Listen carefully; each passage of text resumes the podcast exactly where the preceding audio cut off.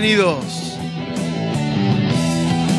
Esto es Barbarie Colectiva Podcast.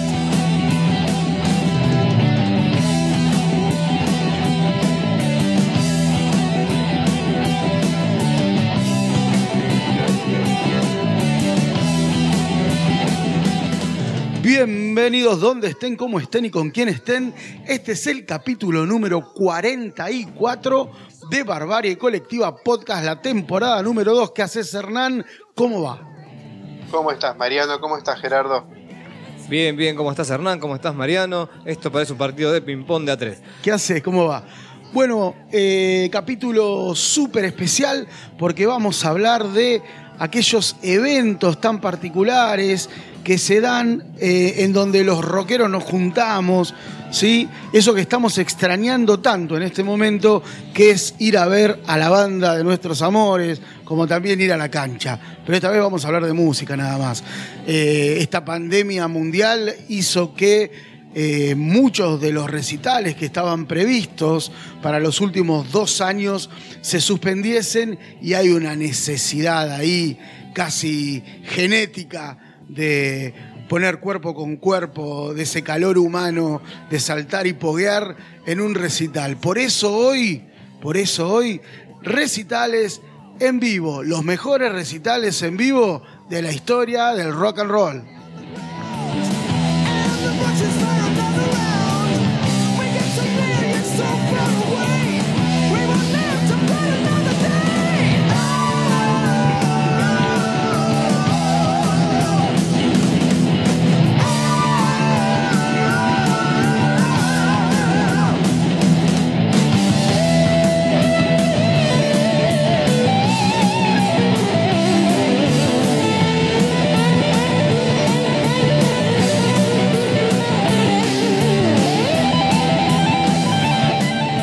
Bien, y mientras escuchamos a Maiden, Hernán, haceme un adelanto, un resumen de cuáles van a ser algunos, algunos de los recitales que vamos a recordar hoy. Algunos.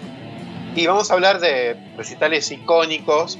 Tomamos como icónicos muchas veces la primer visita, ¿no? De bandas que vinieron mil veces, bandas que llenan estadios, eh, bandas que nunca volvieron, eh, que no volverán, bandas que vinieron en una época que no venía nadie, bandas que inauguraron esa, ese Menem Fest que arrancó en el 90 y llegó hasta el 99, un festival de eh, nueve años seguidos casi, eh, y más de uno que soñaba o veía imposible ver a, a esos tipos borrachos del póster, poder verlos en vivo. Finalmente esos borrachos vinieron a ponerse en pedo con el vino argentino, eh, disfrutar un poco del Sheraton, el Hyatt, y subirse a un escenario, levantarla con pala, con ese peso que en ese momento valía algo, y después, bueno, no, valió nada, no vinieron más. Exactamente. Eh, es eh, la famosa época de la pizza con champán y gracias a la pizza con champán y el uno a uno, esas bandas que siempre soñamos eh, ver en la Argentina se presentaron. Es un poco, va a ser un poco de cabotaje, ¿no? Entiendo, porque vamos a hablar de recitales en la, en la Argentina. en territorio argentino y sobre más que nada en Capital y Buenos Aires. ¿no? Exactamente. O sea, no, no tocó en Salta, Maiden, que yo sepa. Eh, pero bueno, eh, son los- donde están los, digamos, eh, estadios y anfiteatros más importantes para los recitales. Tengamos en cuenta que durante muchísimos años, durante los 60s o 70s, las bandas internacionales no tenían a Sudamérica o a Asia o África dentro de su de su cronograma. Sí, claro, no, era, no había mercado. Gira mundial y gira mundial eran los Estados Unidos y Europa. Exactamente. Eso era, su eso era el mundo para ellos. A medida que se fueron ensanchando y fueron buscando otros lugares, algunas bandas llegaron antes que otras. Eh, bandas como Queen, que se ha hablado del hartazgo de su recital del 81, Exacto. un recital donde acudieron 48 millones de personas. Todos fuimos todo a ese fue. recital. Eh, The Police se asomó viniendo en el año también en el año 80, uno de los primeros recitales internacionales. Vinieron en la cima. vinieron en el mejor momento de esas bandas. Sí. Van Halen en el año eh, 83, que también vino en uno de sus mejores momentos, previo a lanzar el disco 1984. Eh, pero era en los 80 muchas pocas bandas vinieron, algunas se anunciaron y se cancelaron, pero venían en su mejor momento. Y otras en los 90 vinieron ya a chorear. Eh, creo que la incursión latinoamericana comenzó por Brasil eh, y, México y después eh, se abrió paso hacia la Argentina y eso ayudó y después con el Rock in Rio también se posibilitó que se organizasen eventos en nuestro país.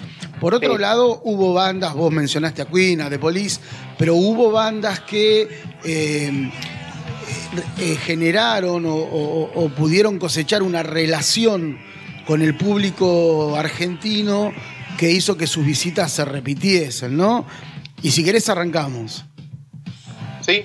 Arranquemos porque estamos escuchando a Maiden, estamos escuchando Fear of the Dark, ¿sí? Y en 1992, el 25 de julio, Maiden se presenta en Ferro a presentar este álbum, ¿sí? Valga la redundancia.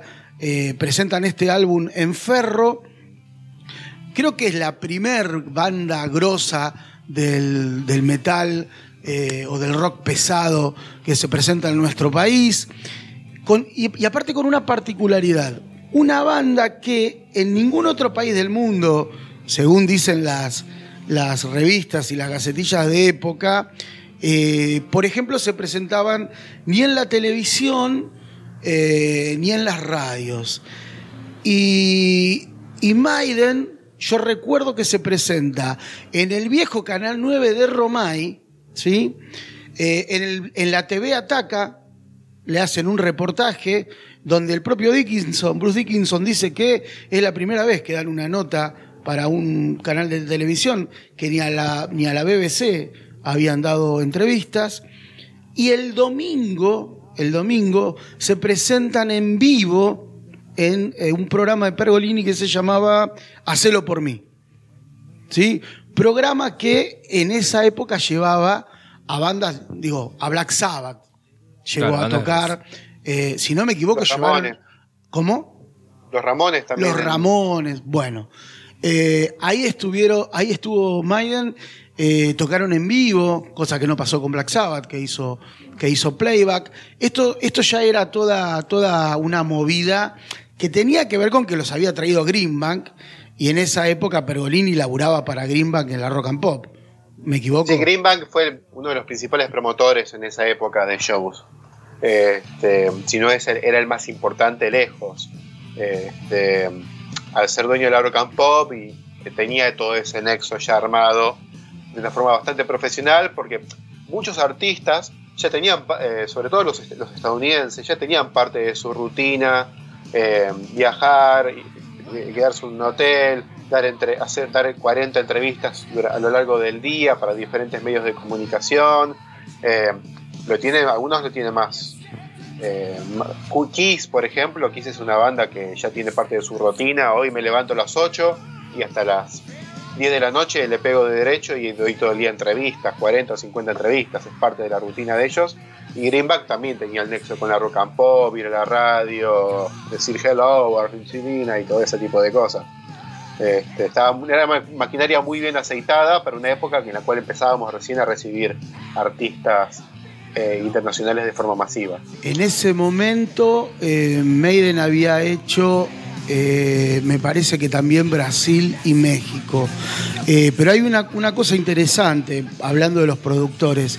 Él los había contratado también para hacer una presentación en Chile, estamos hablando del año 92, hacer una presentación en Chile que se, que se las boicotea y terminan suspendiendo el recital porque se lo, se lo boicotea la iglesia.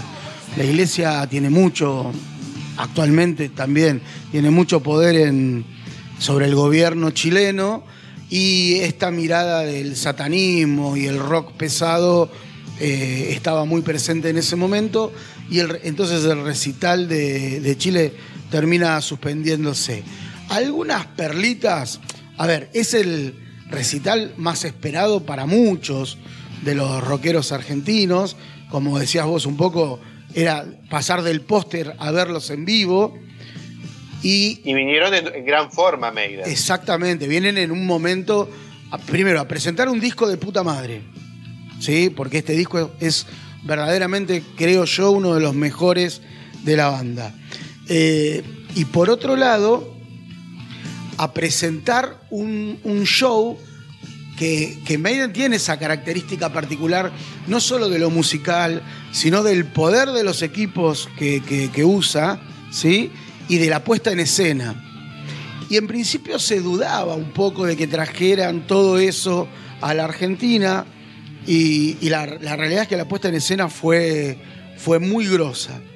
Eh, una, ot- otra perlita podría tener que ver, por ejemplo, con que se, se decía en, ese momento que iba a ser Riff quienes telonearan a, a Maiden porque se caía de Maduro que, que iba a ser Riff, pero finalmente es una banda inglesa que vos debés conocer, yo no la he escuchado, la verdad que la escuché esta semana, que es Thunder. Sí, Thunder es una banda de hard rock, digamos, más tirando para ese lado, este, estaba muy de moda a principios de los años 90. con una característica bastante diferente a Maiden. Digo, Sí, Maiden tiene una, una intensidad bastante particular. Incluso Claro. cualquier banda de heavy metal más o menos tradicional eh, queda un poco. Hay que, ir a- hay que ir por esa propuesta. Sí. Hay muy pocas bandas suenan como Maiden y son tan intensas. claro, quedó, Eh, bueno, el sonido pasó- de Maiden gira alrededor de la cabalgata de- del bajista. Cuando generalmente en el, met- en el heavy metal el, el bajista está tapado por los demás instrumentos, pura viola. Maiden eh, realza todo. Este, es una banda bastante difícil de, de, de- de- superar Sí. en el en vivo. Sobre todo al telonero siempre le dan menos sonido. Eh, bueno, si bien eh, las crónicas de, de la época dicen que la performance de Thunder fue muy buena, eh, los, los, eh, aficionados eh, del heavy metal argentino, que somos bien termos, no ahorraron escupitajos, insultos y arrojaronle todo lo que tuvieron a mano. Y los tipos se la bancaron ahí estoicamente, pero la verdad es que los trataron como el culo. Eh, y porque la realidad es que estaban esperando a Maiden. Así que a las 7 de la tarde aproximadamente, 7 y media, sube Maiden y la rompe. Un- un- una presentación este, ante 30.000 personas. Se, preveía, se preveían vender 20.000 entradas. Dos semanas antes de la llegada, esto estamos hablando de julio, dos, dos semanas antes de la llegada de la banda al país, había 15.000 entradas ya vendidas. En consecuencia, se decide eh, ampliar la cantidad de gente y dicen que metieron 30.000 personas en ferro. Eh, Sí, no sería la primera vez que los promotores peguen un pifie de cálculo Sí. y, porque generalmente pasa eso, bueno, ¿cuántos pueden venir? Y de golpe pasa que tenés una, una fila de 500.000 personas queriendo comprar la entrada, entonces a veces se puede agregar fechas, si especulaste bien, y hay veces que directamente eh, hay gente que se va a quedar sin entrada y hay que, ahí te quiero ver, como ha pasado. Va a haber muchos recitales que la gente va, va a escupir y salivar y tirar pedazos de, de cañería a las Claro. bandas soportes. lo sé. Y va a haber muchas anécdotas de, de intolerantes y de errores de cálculo como ese, que pensábamos que venían tantos y vinieron muchos y no hay. La verdad que tengo ahí en, la- en el congelador unas empanadas congeladas y eso es todo lo que tengo. No, no me alcanza para todo. Es lo que hay. Bueno, eh, nosotros abrimos con Be Quick or Be- or Be Dead, ¿sí? por decirlo así como siempre en un inglés de mierda. De la misma manera, de la misma manera abrió Maiden el, el espectáculo y explotó el público. Eh, una característica particular de esta banda y de este recital eh, también fue que no hubo respiro, fue un show al palo todo el tiempo, todo el tiempo, no tuvo, no tuvo altibajos. Característico de Maiden. Claramente. Sí, Y- todavía no había eh, adoptado su faceta más progresiva que tendría en los 90 después. Y los- hasta ese momento todos los discos de Maiden arrancaban eh, con un puñetazo en el mentón. Y siempre los recitales arrancaban con el primer tema del disco que estaban presentando. metieron una, una de 21 temas, tocaron dos horas seguidas, ¿sí? para un público que, que los había estado esperando muchísimo, y metieron cuatro bices, porque no los dejaban salir del escenario. Eh, después, más adelante, si ustedes tienen ganas, eh, le- vamos a hablar de la última visita de Maiden a la Argentina y este, esta promesa de, de Dickinson que hace al finalizar este recital del 92 del que estamos hablando y le dice al público, por la, por la forma en que lo había recibido, eh, Y que no lo cada ir. álbum... ¿Cómo? Y que no lo dejaban ir. y que no lo dejaban ir. Cada álbum que presentemos vamos a visitar el país. Y de hecho Maiden creo que es una de las bandas que más shows ha dado en la Argentina. Sí, Eh, un poco- pasa que después Dickinson se fue y Claro. Maiden vino con otro cantante. Exactamente. Con, eh, Bailey, pero ya de total eh, de pasaron a tocar para 3.000 personas como mucho, decayó hasta que la vuelta de Dickinson este, con Brave New World. Pero bueno, tuvieron que arrancar un poco de cero a nivel general, pero cumplieron. Con cada disco vinieron a la Argentina, este, incluso festejando eh, 20 años, 30 años de discos y venían, este, acá vinieron con el Somewhere Back in Time, que era simplemente una gira para recordar los 80s, Sí. y trajeron toda una parafernalia con la que habían eh, presentado originalmente los 80s Somewhere in Time, y ahí tocaron en Ferro, lo- los fui a ver, eh, y nada, con cada aniversario también volvían a la Argentina, de hecho uno de los últimos que fui, que era aniversario de Seven Son, o sea, Seven Son, fue una anécdota que ya compré, que ya eh, conté varias veces, que se a mitad del primer tema se rompe el vallado y el recital estuvo parado como 40 minutos eh, y estaban por grabar el- ese recital para sacar un DVD al final lo terminaron grabando en Chile. Claro. Sí. Ahora sí, convengamos también que eh, esto de, volver, más allá de levantarla en pala, más allá de, de- de ha- de hacer las giras también un poco, un poco más amplias, que no quede solamente por ahí en, los países eh, donde se, se entiende más su, letra o, su idioma. Este, eh, Argentina tiene sus, su, su, su característica, sí, lo- lo- lo- los, los fans argentinos sobre todo tienen su característica por recibir a las bandas y esperarlas y, y ser como lo- los más, no sé si decir cálidos en este ámbito, pero lo- lo- los más polentas, sí, y que, alientan a las bandas zarpadamente. Eh, por eso mismo también me parece que esto de volver es como decir, loco, acá, acá la estamos pegando bien, más allá de que eh, llevamos la guita, todo, pero también el que está, tocando, sea banda grande o chica, eh, tiene, se, siente eh, bien recibido con eso. Sí, pero si yo, yo comparto. Pero si no cierra el número no viene en un carajo.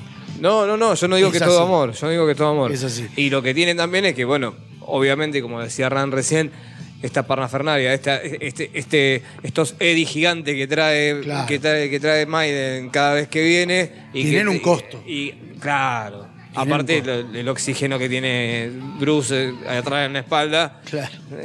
es increíble. Che, ¿cómo es el cantante que nombraste recién que vino a la Argentina? Eh, Blaze Bailey, Bueno, que cantó en dos discos. se lo recordaron los termos del, del heavy metal argentino. Se lo dijeron, ¿eh? Le gritaron de todo en los recitales. Ah, sí, no, no la posó bien Blaze Bailey. Este, ya le, le costaba cantar los temas de Maiden. Me imagino que. Se lo recordaron, sí, sí, de, de puto para arriba lo que se te ocurra. Eh, eh, en un momento, hay una crónica que, que- que menciona esto, en un momento eh, se paran el recital eh, y, y, hay, y, se, y se- y se genera una discusión entre los músicos y, y parte del público que estaba ahí adelante como diciendo... Eso le pasó. No es Dickinson, lados. no es Dickinson, pero esto es el cantante de Maiden. Hay un video de Blaze Bailey discutiendo con el público, pero es un video en Chile.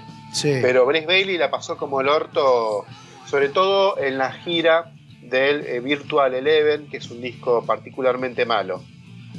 Eh, y- pero bueno, es un cantante muy diferente, no, no, le- no cantaba bien las canciones de Dickinson, para nada. No digo que se lo merecía, ¿no? Sí, Pero- claramente. Pero digo, hablando de la vehemencia, un poco de la que decía Gerardo, ¿no?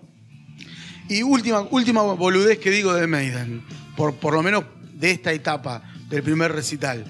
Hubo fulbito, pues sabemos que a los Maiden les gusta mucho el fulbito, eh, con los periodistas. En esa época estaba la heavy rock and pop. El ruso Berea, sabemos todos nosotros, el ruso que es amigo de la casa, no como Gustavo Olmedo, el ruso que es amigo de la casa, este, fue al arco, gran arquero el ruso en esa época, todavía entrenaba y le sacó un par de pelotas, dicen las crónicas, eh, a Dickinson de... No a Dickinson, ¿cómo es el que juega bien? Eh, Harris, el bajista. Claro. Eh, casi el tipo tuvo que elegir entre el fútbol, él, él podía haber jugado en el Aston Villa, eh, entre el fútbol y, Y la música. y el metal. Y se decantó por el heavy. sí, sí. Pero pues, dicen que era, que era bueno. sí, es un, virtuoso. que jugaba de cuatro, no, no sé de qué jugaba, pero Bien, metemos se un defendía y poquito... nunca de- dejaron de despuntar el vicio. De hecho, en una época, Sí. sobre todo en el mediados de los noventas, eh, se vendían las camisetas de fútbol de Maiden, que eran muy similares a la de Aston Villa, pero con el logotipo de Maiden y alguna boludez más. Bueno, eh, te, te invito a escuchar un temita y después seguimos con lo que vos nos propongas. Dale. Dale.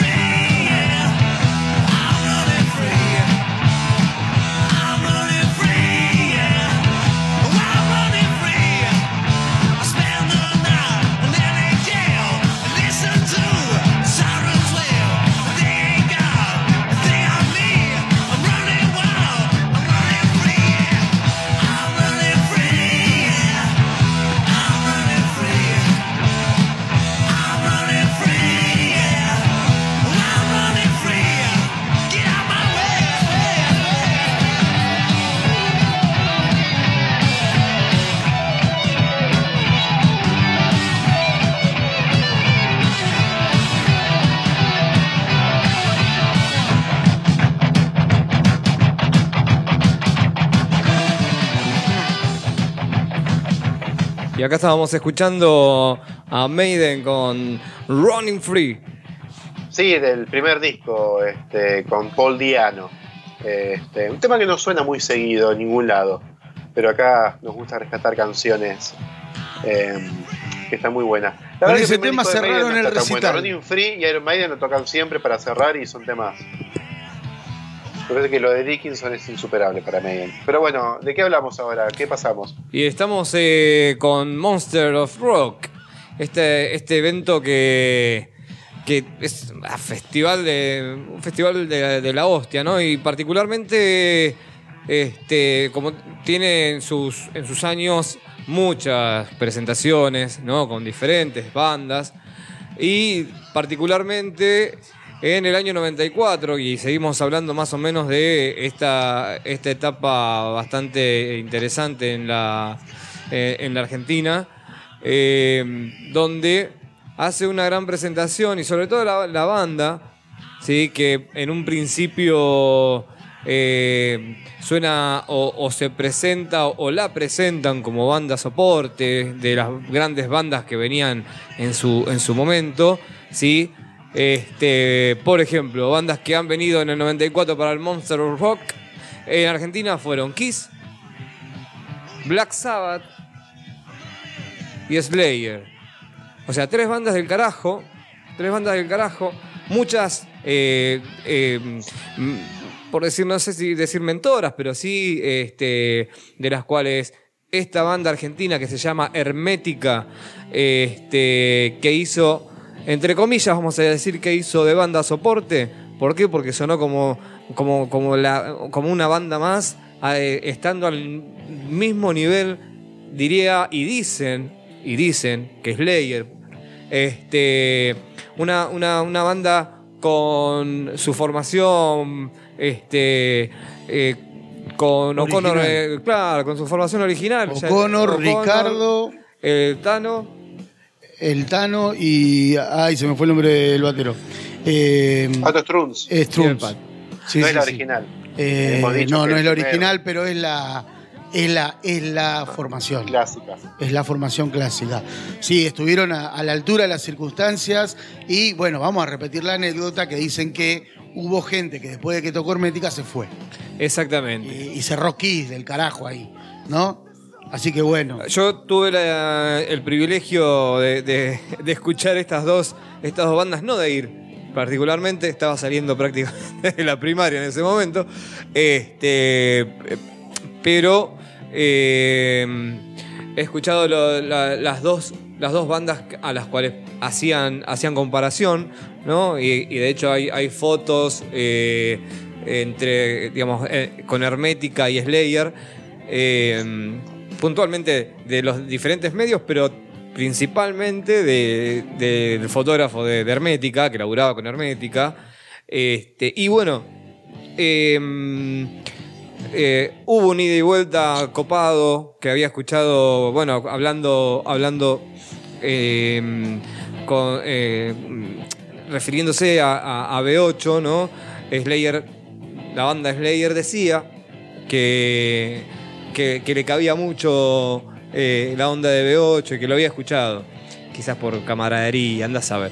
Pero, sí, pero oh, que el a germen, ver. que a ver, que lo que había sembrado Slayer hizo Mella en B8, no tanto en Iorio, sí, pero en los otros integrantes, seguro. A ver, yo lo que, lo, que puedo, no, lo que puedo decir es, escuché una hermética súper parejo, eh, que levantaba a la gente, un O'Connor con una voz como, eh, digamos, característica justamente de esa época, no, no, no la de ahora, pero característica de, hermética en ese momento, un Iorio eh, rompiéndola en el bajo, si bien no es un virtuoso en el bajo, eh, muy, muy correcto. Este, toda la banda en, su conjunto estaban a, a- nivel y diría que a, a- un poco más. Y después escuchaba un Slayer eh, correcto. O sea, todas las pelotas estaban en hermética y todo lo correcto parejamente, digamos, así como este, de forma ordenada estaba en Slayer. ¿Vos querés decir que sonó mejor Hermética que Slayer? Sí, sí, pasa Listo, que ya está. No, pero estoy dando vuelta porque por ahí No, dicen no. nada, porque hermética. No seas nah, políticamente te- correcto, nah, que queda como el No, igual, eh, digo, el line-up tiene un orden y nada, tuvo que tocar primero Hermética, pero Hermética estaba en su mejor momento, Claramente. lanzando víctimas del vaciamiento. Eh, asumo que Slayer también la rompió, este, Slayer nunca defraudó en vivo. Asumo que Black Sabbath, que venía con Tony Martin, eh, su cantante menos carismático en la historia de Black Sabbath, de los 500.000 cantantes que tuvo. El peor. Este, él era un gran cantante, pero era la época más pedorra de Black Sabbath. Eh, venía a presentar Cross Purposes. Para muchos, Black Sabbath eh, se había separado en algún momento y de golpe apareció una banda que se llamaba Black Sabbath. Este, y, y Kiss era la primera vez que venían a la Argentina, venían sin maquillaje. Eh, Claro. Kiss casi no toca porque en el Monster del, del 94 fallecieron dos chicos eh, que se habían caído desde una bandeja. Sí. Kiss casi suspende, pero al final salieron al escenario y, y la rompieron. Y Kiss también estaba en muy buena forma. No era el Kiss del 91, perdón, del 81, con la formación original, pero Kiss también la rompió. Y eh, en Argentina siempre hubo público quisero. Este, eh, el Kiss también pasó por la tele, pero pasó por el programa de Tinelli, por Exactamente. No Video Match, ¿cómo se llamaba el otro? Ritmo de la Noche. Ritmo de la Ritmo de la noche. Muchos pasaron por ritmo de la noche, creo que las Ramones también, y Poison, que terminaron rompiendo todos los instrumentos. Pero Poison, no hay mucha anécdota más que esa. Che, Mirá, Pero ahora- bueno, en Monster of Rock este, se hicieron varios acá. Pero bueno, como veníamos diciendo te- antes de Maiden, supo- en Estados Unidos, o en, en en Europa y Estados Unidos, estoy seguro que no, no pensaban que nosotros éramos metaleros y nos gustaba el metal. Pensaban que de todos bailamos salsa, seguramente. Eh, Eh, pero asumo tango, que el tango. Rock in Rio del 85 ayudó a que se dieron cuenta, bueno, les cabe, son muy buen público y les cabe el rock pesado, así que hay que empezar a ir de a poquitito. Y el el Monster que ya se hacía desde principios de los 80 en Donington, en Inglaterra, eh, empezó nada, como un recital alrededor de, de Rainbow y después empezaron a encabezar eh, eh, ACDC, por ejemplo, y en el 91 es legendario eh, cuando el Monster of Rock eh, se hizo en, en Rusia, que tocó Pantera, los Guns N' Roses, Metallica, ACDC, cuando previa casi a la caída de, Del muro de de- Berlín. del, del comunismo. Porque el muro de Berlín ya había caído en el 89, ya en la caída del comunismo. Y desembocando en, en el 94, se caía de Maduro eh, y Hermética, digo, tocó. ah, nada, no puedes tocar después de Black Sabbath, porque Black Sabbath sigue siendo Black Sabbath, pero en ese momento Hermética les pasaba el trapo a todos tranquilamente, estaba en su mejor momento y no me extrañaría que la más, más de uno se hubiese ido del recital. Es más, es más, te digo y los invito a escuchar esta canción que sonó en el 94 por parte de Hermética para toda la gente en River Plate el 3 de septiembre y dice así.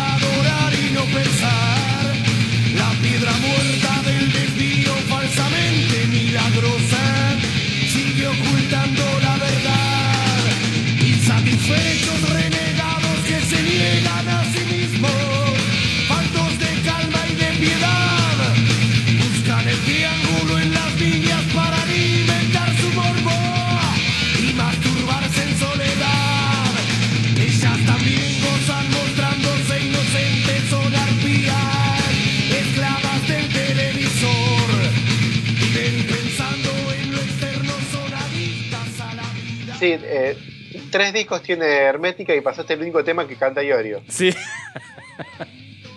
Bueno, ese y bueno, la primera estrofa de eh, Otro Día para Hacer.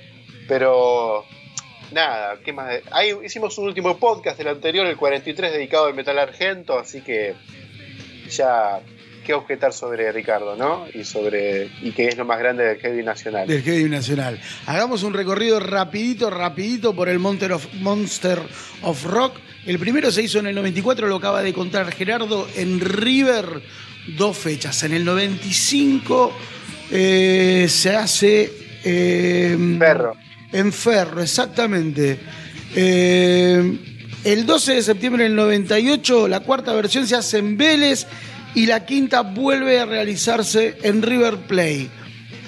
Después se hace en el 2005 eh, y se suspende durante 10 años para retomarse en el 2015 en lo que se llamó la Ciudad Rock de Buenos Aires, que es eh, el Parque de la Ciudad, ¿no? Lo que se conoce como el Parque de la Ciudad. Y el, último, si no me equivoco, es en, se hizo en Tecnópolis en el 2017. Eh, rápido, rápido, rápido, porque no es el tema de hoy. Se presentaron, entre otros, por ejemplo, en el 95 Alice Cooper y Megadeth. Logo fue banda soporte. En el 97 White Snake, Megadeth y Riff fue banda soporte. En el 98 Maiden, Slayer, Halloween, Angra y O'Connor fueron banda soporte. Eh, en el 99 Metallica, Sepultura y Almafuerte. En el 2005 Judas, Whitesnake, Rata Blanca con una versión bien heavy metal, ¿sí? No tanto no tanta baladita, ¿sí? Ustedes saben lo que me pasa a mí con Rata Blanca. Este, en el 2015 una, una de las eh, ediciones más recordadas Ozzy, Judas Priest con una presentación descomunal que si bien cierra Ozzy Osbourne eh, el recital, Judas lo había dejado con la vara altísima. En el 2015 es la última vez que se presenta Motorhead, perdón, eh, antes del fallecimiento de Lemmy, eh, un, recital de Motorhead eh, bastante poco recordable porque Lemmy subió quebrado, ya era una época en que estaba, estaba muy delgado, o sea, subió, tocó, cantó como pudo, se le entendió alguna cosa, hubo alguna pifiada, tocaron lo que tenían que tocar, se llevaron los aplausos merecidos por la carrera que, que- y por el amor que el público argentino siente por Motorhead y, y- se despidieron. Fueron en ese momento anfitri- anfitriones Carajo, Malón y una banda que se le da poca bola, para, a mi entender, que es Plan 4. Ajá. ¿sí? Que es una banda que tiene. Está bien, en este momento ninguna banda tiene mucho lugar donde tocar. Pero Plan 4 a mí me parece que es una banda que no se, no se le da mucha bola y que es diferente. Y me parece que por ser diferente no se le da mucha bola. También tocaron los Jevisaurios, ¿no? Los Jevisaurios. Estos pelotudos que se disfrazan, que se ve que a los pibes les gusta. Y finalmente en el 97, en el 17 2017 tocó Megadeth, tocó Rata Blanca, tocó Anthrax y volvió a hacer soporte eh, Plan 4. Nada, un recorrido rapidito, rapidísimo por lo que fue el Monster of Rock. Para mí el mejor fue del 95.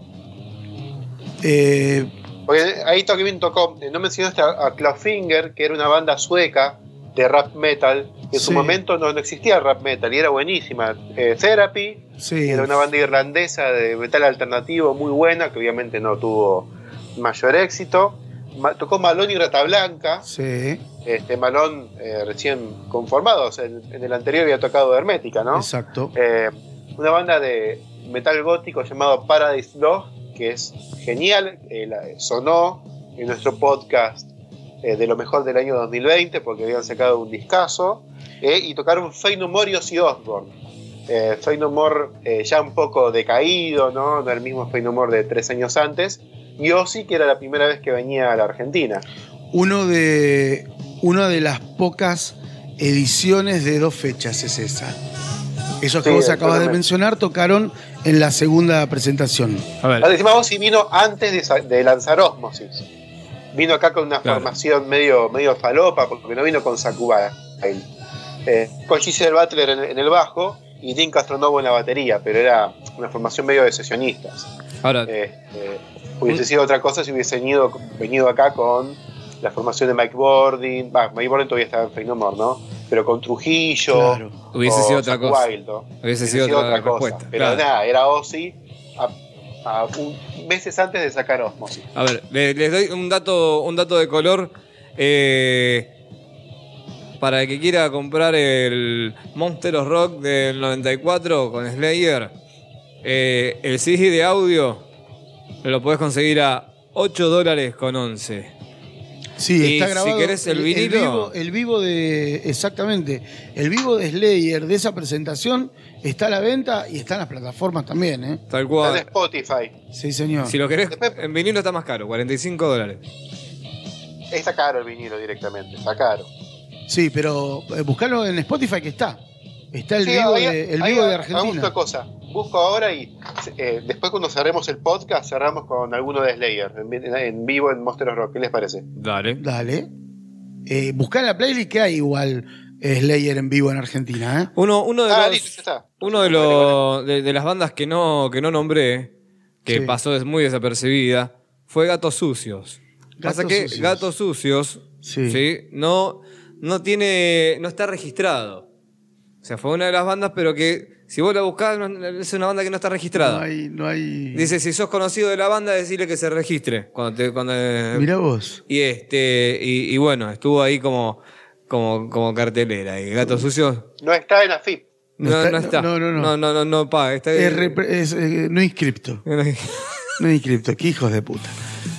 Bien, ¿qué estamos escuchando? Estamos escuchando No One Like You de Scorpions. It's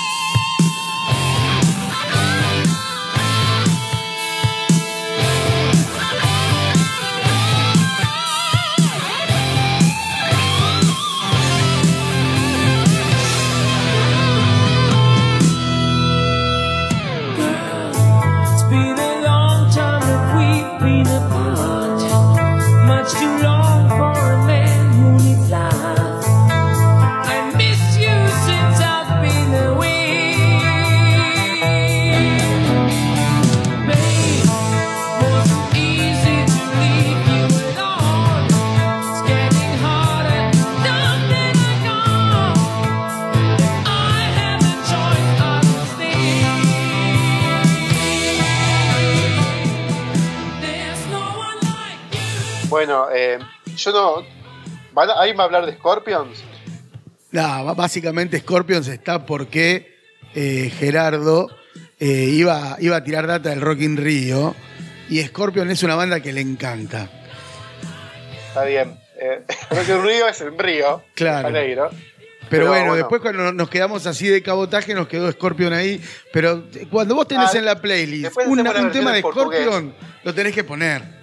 Hay que ponerle Scorpions. A mí me Bueno, erotiza después- Scorpion. Haz una cosa, pasa al tema siguiente, pone un poquito de Slayer y ahí arranco yo con lo que preparé. Dale. Dale.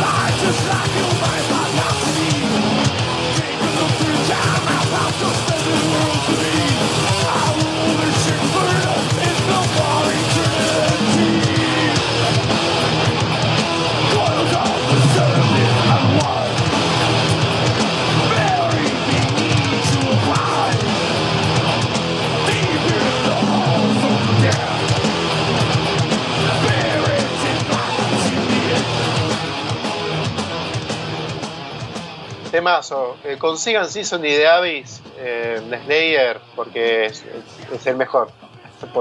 Ahí está. Bueno, eh, ahora vengo yo. Yo preparé algo más curioso, ¿no? Esos recitales de los cuales salen mitos. eh, y lo mío fue un poco, es más agrio, ¿no? Eh, vamos viendo el po- y no tan metalero.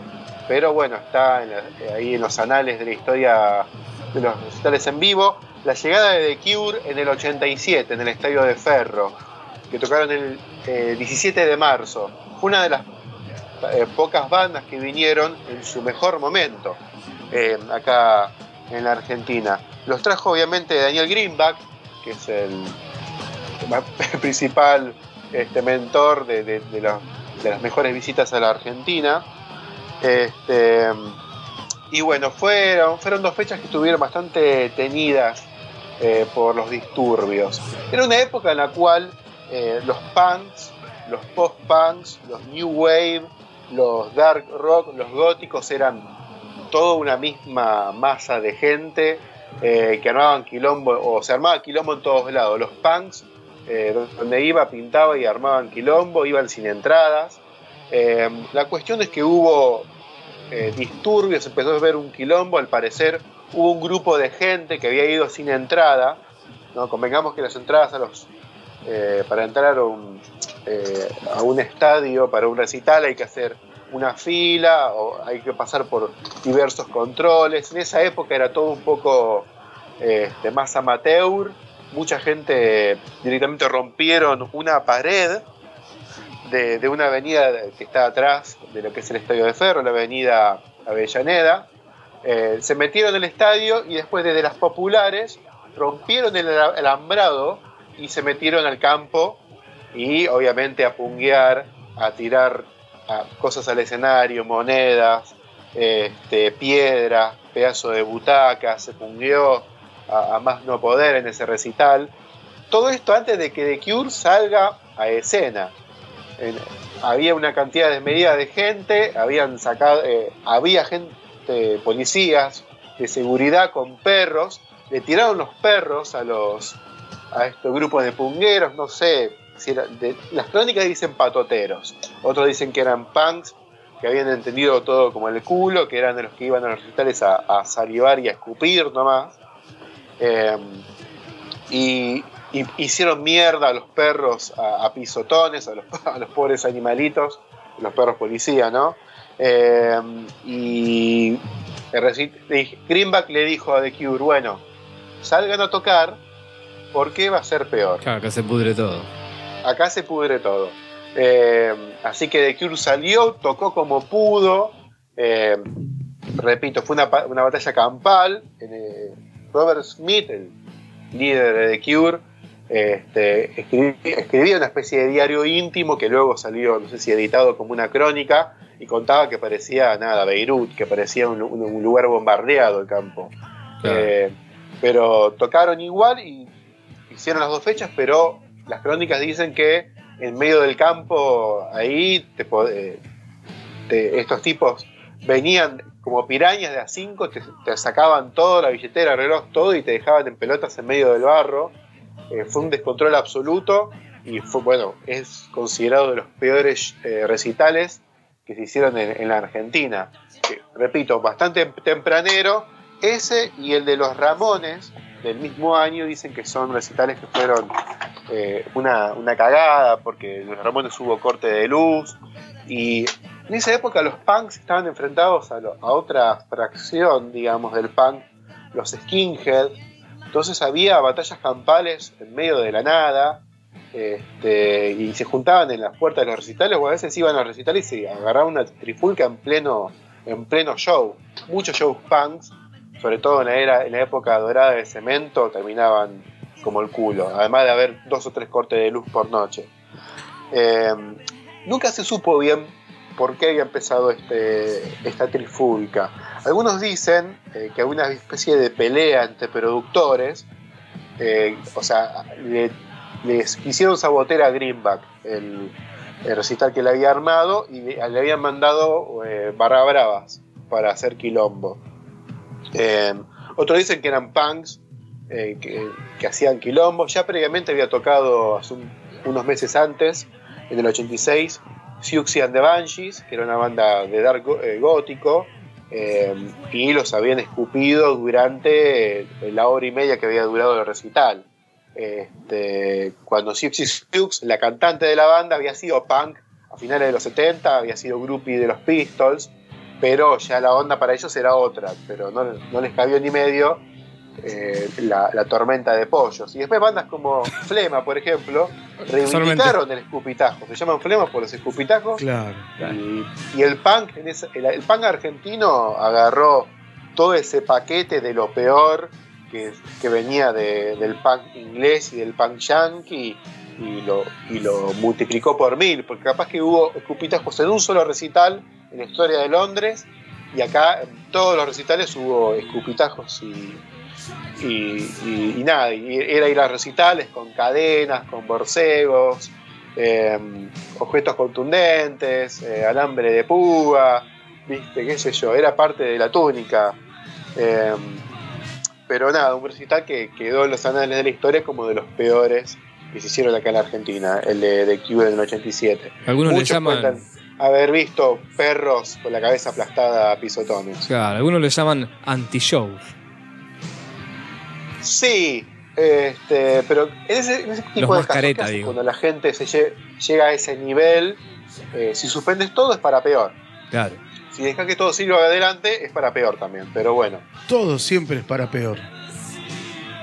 pero bueno, siempre está la historia de hoy a un recital hay por lo menos tres o cuatro controles antes de, de- de poder ingresar al estadio. Te lleva como dos horas entrar a un recital.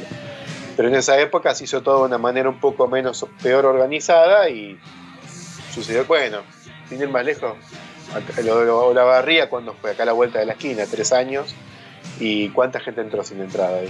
La mitad. Bueno, yo tengo una, este, una anécdota particularmente que eh, dos minutos cuando estaba tocando en uno de los recitales que, que lo, lo- lo corta, llega la policía y lo corta, este, eh, porque había mucho bardo. Eh, le dice, no, no, no pueden tocar más y, el, bajista se acerca al, policía y le dice, mirá, si vos cortás acá, esto se pone peor, se pudre todo. Eh, igualmente, eh, nada, eh, se cortó, se cortó y se cortó, pero eh, se, se- se pudrió fea la cosa ahí también. Sí, pero bueno, este, en ese tipo de casos que... La presencia de la policía tampoco ayuda mucho, ¿eh? No, no, para nada. No, cuando, cuando se caldea el ambiente, este, eh, pasa ese tipo de cosas. Pero bueno, eh, me olvidé lo que iba a decir. Iba a decir algo importantísimo. Mira, alguien que usa Ah, bueno, términos como se la labor- caldea, perdóname. Alguien que usa términos como se caldea y trifulca es eh, lógico que se empiece a olvidar las cosas que iba a decir.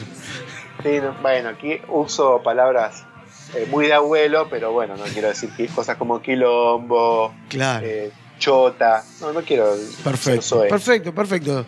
Sea No, pero correcto. digo, siempre está la labor de los medios, ¿no? Porque cuando, eh, cuando vinieron de Cure, en este caso, los medios se vienen de Cure, que son unos locos bárbaros, unos punks que prenden fuego al perro, ese tipo de cosas. Eh, antes, había- eh, unos años antes, había, to- había tocado Nina Hagen, que era una alemana que cantaba medio punk, medio melódico, y también la tildaron como si fuese una mina que devoraba hombres con la vagina, pero eh, o cuando, cuando vinieron, iba a venir Kiss inmediatamente después de que vino Queen, pero, pero los medios de comunicación empezaron con la batarola, de, de que pisan pollitos, de que son, estoy con las palabras últimamente, ¿no?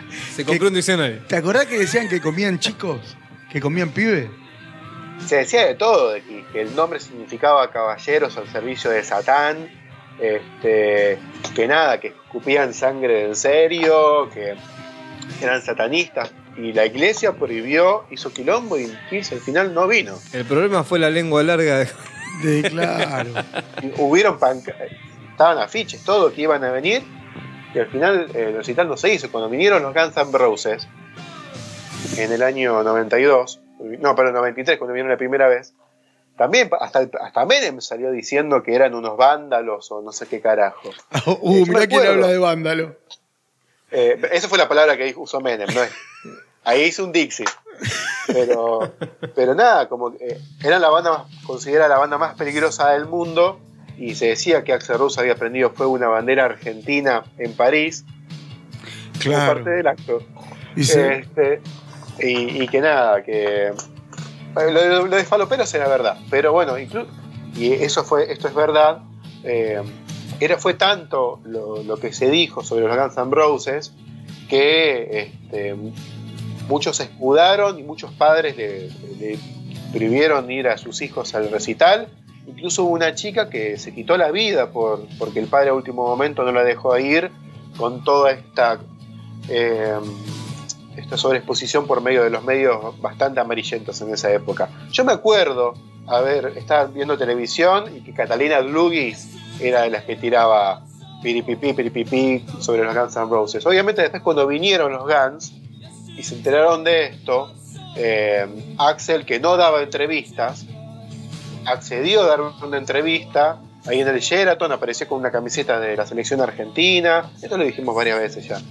eh, dio una entrevista, está todo bien. Después del recital, obviamente, le tiraron peso de baño. El tipo dijo: eh, rompan todo, rompanle el culo al que está tirando cosas. Voy a prender de nuevo una bandera argentina, como hice en París. Empezó a agitarla, Axel, ¿viste? Eh, pero digo, qué sé yo, eh, también hay una- un aporte de los medios, sobre todo en los 80 que los medios de comunicación no entendían un choto de rock. Sí, ahí yo quería llegar a eso. Había un aporte negativo de aquellos medios que no sabían un carajo de rock. Digo, porque los programas de. o, o el programa de, de heavy metal que había estaba en la madrugada de la rock and pop. Y lo escuchaba la gente hasta las 3 de la madrugada. Claro. Digo, y los especialistas del rock siempre fueron más de la gráfica. Eh, entonces, los que tenían que hablar de espectáculo en la televisión eran tipos como Catalina Drugli, como decís, o mm, Daisy May Queen, que si bien es una mina que eh, sabe mucho de música, ha- hay ciertos estilos que no maneja. Ah, Badí, Badía, eh, el bebé, no el bebé Sanso, ¿cómo se llama?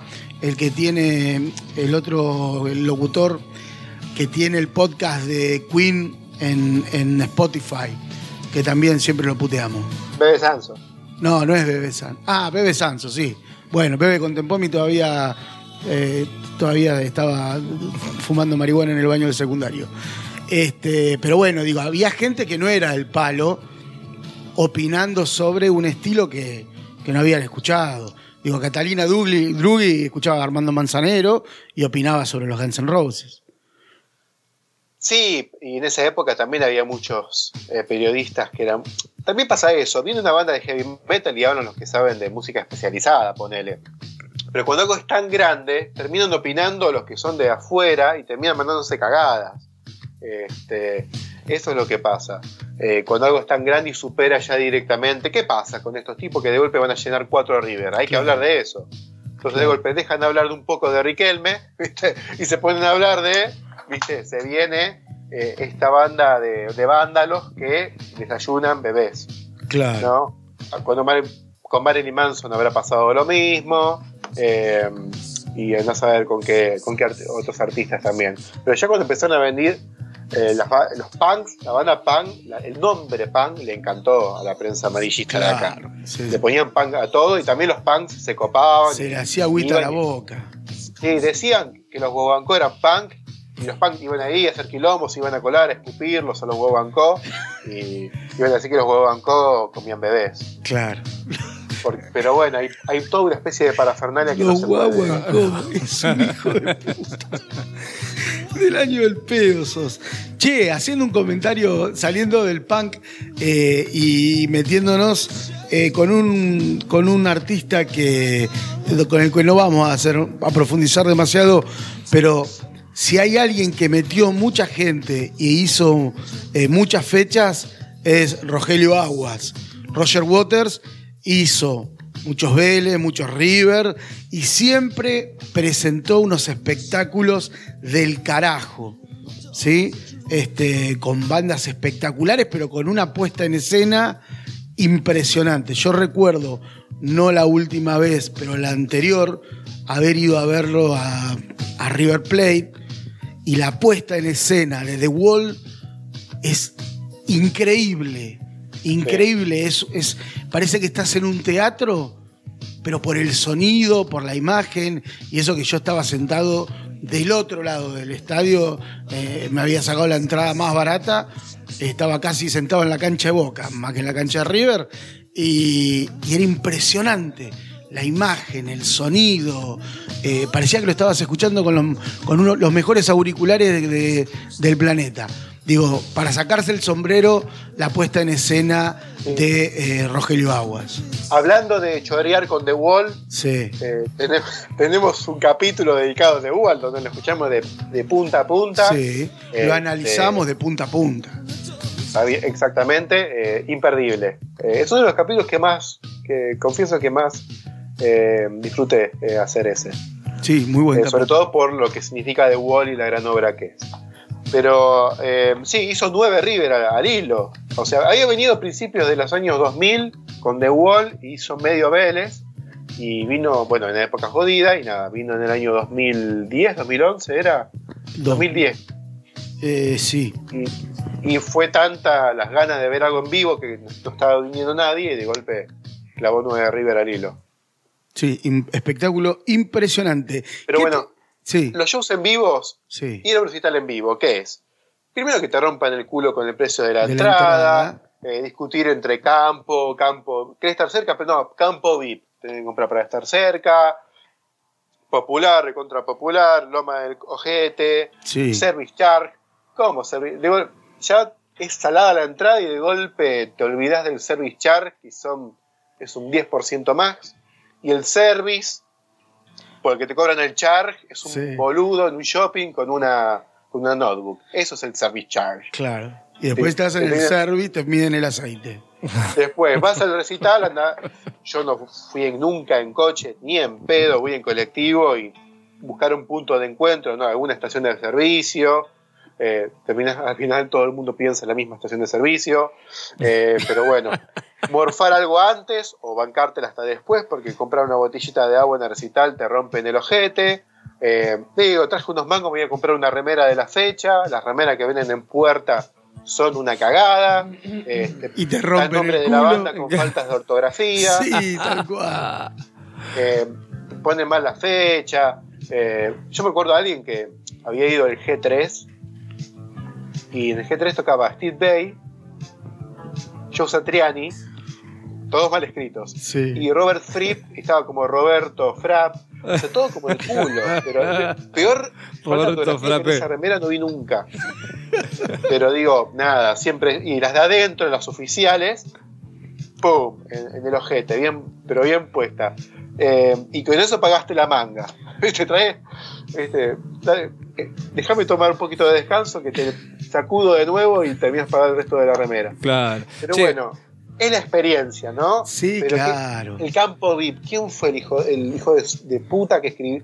Que dijo, inventó. ah, quiero más dinero, ¿viste? Quiero, quiero venecitas de lujo en la pileta de natación que tengo. Sí. Campo VIP. claro. Hijo de puta. chota. Claro, pone ahí un par de separadores. Tanto que decimos los punks que rompen el alambrado Sí. y después estos tipos vienen y ponen campo VIP. Cuando ya la gente es un poco más sumisa, listo. Campo VIP, VIP, VIP. Va a haber. Claro. o el meet and greet, ese tipo de cosas. Bueno, meet and greet es otra cosa, ¿no? Poner unos mangos más para que te firmen, conocer a la banda, que te firmen uno o dos ítems por la suma módica de eh, Diez valor de un palio. Tal cual. Che, escuchen una cosa. El año que viene, Sí. eh, si quieren ir juntando la plata, porque me parece que las entradas van a empezar a salir a, a- a la luz eh, este, ya hoy. Hoy. Entradas a la venta hoy de Rogelio Aguas, de Roger Waters. Eh, primer. Igualmente vamos a tener que viajar hasta Pittsburgh porque no van a estar acá muy cerquita.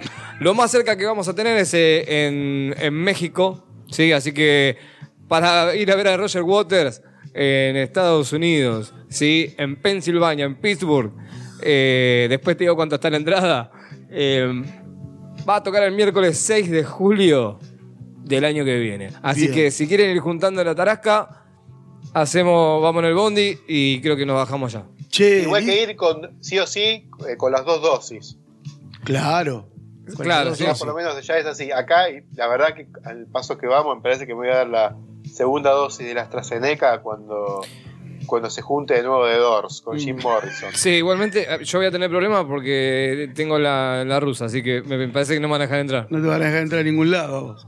Che, escúchame. eh, otra de las bandas, antes de volver a, a Maiden, después, dentro de un rato, eh, otra de las bandas que me parece que se esperó mucho su llegada a la Argentina fue ACDC. Me parece que si hay una banda de la cual los argentinos somos fana, es ACDC. Y ACDC llegó eh, después de 22 años a la Argentina eh, y se presentó en dos fechas en el estadio de River Plate, el 18 y el 19 de octubre. Presentaban el álbum eh, Ball Breaker, puede ser, o la gira en realidad se- eh, lle- llevaba ese título. con la formación clásica, ¿no? Angus y Malcolm en la guitarra, Brian Johnson, Cliff Williams y eh, recién se había rein- reincorporado Phil Roth, eh, que reemplazaba al, al baterista anterior, ¿no? A La Slayer. clásica, no sé cuál es la clásica de ACDC, Y- pero la que y- la de Back in Black, la que todo la- el mundo más conoce. Claramente. Que estamos escuchando. eh, Highway to Hell. de fondo estamos escuchando ahí, sí, sí. el show fue ante aproximadamente 55 mil personas y a casi los teloneros fueron los Riff. También tocó, también tocó Divididos de telonero. Y si no me equivoco, en la segunda fecha, aparte de Riff y, apar- y, y- y Divididos, tocó Rata Blanca en la segunda fecha. Pero chequealo, ¿eh? Chequealo porque no, no estoy totalmente seguro. Convengamos que fueron 22 años de esperar, ¿no? De ver bajar a los ídolos del póster que tenías pegado en la, en la pared. Este, el disco que, que vienen a presentar, que es el, el Ball Breaker, eh, ¿está bien pronunciado, doctor Ball Breaker? Sí, Val Breaker. Val Breaker, perfecto. Eh, había salido hacía un año. Así que eh, luego de 23 años eh, presentan este disco aquí en la Argentina. Otra de las perlas es, bueno, la vuelta de, de Phil Rudd a la batería, ¿sí? Luego de, de que hubiese estado ausente entre el 90 y el 94, si no me, no, no- no me equivoco. No, en el- en el ochenta y pico se había ido Phil Root. ¿En el 80 y pico? Sí, eh, eh, tocó con Simon Wright, eh, que después tocó con Dio. Claro, tenés razón. Tocó a partir del Flick on the Switch. y en el Razor's Edge toca. eh, eh, ¿Cómo se llama? Eh, el, el pelado. de Chris apellido Slade, ¿no es? Se me fue- sí, se me fue el nombre de, de pila, pero de apellido Slade. Que, que tocan, está en los videoclips de, lo, de Thunderstruck, de Exacto. Ahí Eso es entre el Schwarzenegger. 90 y el 94. Sí, exactamente. Eh, él tocó en un solo disco. Eh, y Si- eh, Simon Wright tocó en los 80s y Phil Rudd ahí vuelve para, para, para la gira de, de Ball Breaker. Bien, datos boludos. ¿Querés datos boludos? Dale. El escenario medía 70 metros de ancho, de ancho por 18 metros de alto. Convengamos que, al igual que Maiden, ACDC es una banda que la puesta en escena es incomparable. Eh, una campana, los cañones, exactamente. la, ¿no? la- la muñeca inflable gigante. La muñeca inflable cuando suena, ¿cómo se llama ese tema? Em, eh, Howlett Tarrusi. Y en esa, en esa época, con Ball Breaker, imitaban el videoclip de Hard as a Rock. Entonces eh, había una especie de pared de telgopor que la tiraban abajo con una bola de demolición. Eh, claro, aparece en un momento, se apagan las luces este, y cuando vuelven a encenderlas aparece esta máquina con esa bola tan característica que termina demoliendo esa pared. Sí, está el Y de atrás bueno, aparece Angus tocando los acordes de... eh, a Rock. exactamente. ¿Qué decías? eh, hay un DVD grabado en España que está muy bueno, pero cuando viene la bola de demolición, le pifia a la pared y la pared se cae igual. Bueno, este, del susto. Tal cual. Como con la apertura del Mundial 94, que viene Diana Ross y patea el penal y le pifia el arco, pero explota el arco igual. Bueno, una onda así, como que no importa, no, no- no podemos volver a tirar el penal. No existía el bar, ¿no? Como, como para decir, patealo de nuevo. Eh, I'm coming. Y le, le pifió el arco de Diana Ross. Angus Young le pifió la pared, pero se cae igual porque el show debe continuar, ¿no? Un show más huevón. Recordemos que en esa época, especialmente en los Estados Unidos, estaban de moda estos dos personajes eh, de animación, de caricatura, que eran eh, eh, Babies and Butthead, ¿sí? Este, que en algún momento estuvieron presentes en nuestro podcast cuando hablamos, no recuerdo de qué, de qué banda. Y para la introducción de, en esta gira, la banda utilizaba un corto de estos dos personajes.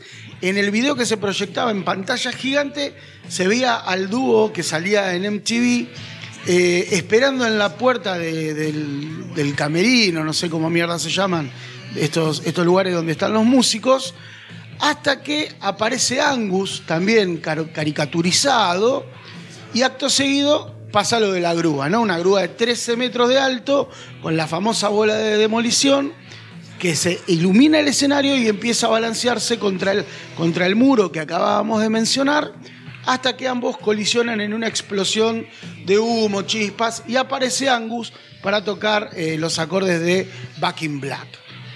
Esa ¿Cómo es se la llamaba el primer... dibujo, Mariano? ¿Dibujito? Baby San Butthead. Ah, pensé que te habías olvidado. No, no, no. No, Mariano no se olvidó nunca. No, capaz No, por favor. tiraste un portadero y filemón, algo así, capaz que no se lo perdí. no- Qué pelotudo que está este, ¿bien? Bueno, casualmente tenían, uno de ellos tenía eh, la remera de ACDC y el otro de. Metallica, Y ¿no? el otro de Metallica. Eh, a ver, eh, ACDC, una de las bandas, eh, me parece que más repercusión tiene en la Argentina y, y no sé, voy a nombrar ACDC. Voy con los podios, ¿eh? ACDC, eh, Metallica, Sí. eh, el Colorado, Megadeth. Deep Purple, ¿Vos decís que tanta gente mete Deep Purple? No. no sé, pero lo metiste en el podio anterior. No, pero es un podio de. Es un podio de, eh, de, de presentaciones en vivo en la Argentina. Mira, Deep Purple también hizo una buena relación con la Argentina. Supo venir muy, muy, muy seguido. The Cult también es una banda que, que formó una- un vínculo con, con Argentina. Son bandas que afuera tocan para poca gente, pero que acá eh, les va muy bien. O, o The Cult son de las primeras bandas que eh, les encantó el público argentino y les, les cabe mucho venir acá.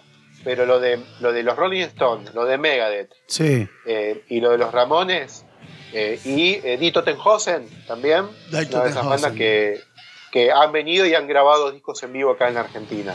Eh, ACDC también grabó el DVD acá, pero me hace como que nada, el, el año 2009 las entradas de los, para las tres shows se vendieron en un pedo. Eh, Roger Waters, si vendió, eh, si llenó nueve River al hilo, tenía que haber grabado cinco DVDs acá, pero no, no, no, no le dio para hacer de un día para el otro traerme las cámaras, pero ACDC nada, vio la, vio la oportunidad al, al- al nivel de recepción que tuvo. Eh, pero bueno, ya habían filmado 40 DVDs en, en Río de Janeiro, así que una que, que graben acá. Pero bueno, hablando de Cult, Sí. eh, uno de esos recitales que hubo quilombo por el beat fue cuando vinieron The Doors acá a la Argentina. The Doors vino acá a la Argentina sin Jim Morrison, versión siglo XXI, varias veces. Primero vinieron como Riders of the, Storm. No, no, primero vinieron como The Doors of the 21st Century, los, eh, Doors del siglo XXI. Después no pudieron usar ese nombre y vinieron con el nombre de eh, Riders of the Storm, como el tema de los, de los Doors. Y vinieron con Ian Asbury. En uno de esos recitales que habían venido eh, en el año 2004, había un campo VIP, medio eh, armado como el culo, eh, donde había, eh, ¿viste las sillas plásticas blancas? Sí. Eh, armados Sí, como sí, una especie sí. de teatrito con, is, con eso. Hermosas para cortar, romper y cortar gente. Por eso, y te daban, no sé, una cajita con un- unos sanguchitos, viste, del campo VIP. A mitad del show la gente rompió el alambrado, los que estaban atrás del campo normal se metieron en el campo VIP, volaron las butacas por a todos lados, metételas en el culo y hubo toda una, una mezcla de masa de gente que se metieron todos adelante, el campo VIP, el campo común, el campo no campo, el popular, todo. Este, porque digo, campo, vi con butaquitas. Ahora sí, te ponen un vallado grande como una casa, imposible pasar. Pero en ese momento bastante mal improvisado. Y obviamente a la banda le encantó. ¿Qué te van a decir? No, no se cuelen. Claro. A Ian Asbury le encantó. Ian Claro. Asbury venía mucho a la Argentina. Yo me acuerdo que lo escuché en la radio, el- este show, y tiraba él. Ole, ole, ole, ole. Les tiraba Sí. como para que agiten porque el chabón ya estaba acostumbrado. Eso le garpaba mucho a Ozzy también el ole ole. Sí, a Ozzy le costó entenderlo, pero... eh, oh, porque Ozzy ya ah, tiene todo un todo un abanico de agites muy importante, Ozzy. Le faltaba solamente ese, pero Ozzy se pasa todo el recital agitando eh, a su manera. Eh, pero bueno, eso fue uno de esos recitales marcados por el basta del VIP, no, no, no nos caguen más. Che, hablando de agite, ¿qué te parece si escuchamos un toque la banda que viene? Porque nos vamos a referir al eh, Megadeth, Megadeth, Megadeth.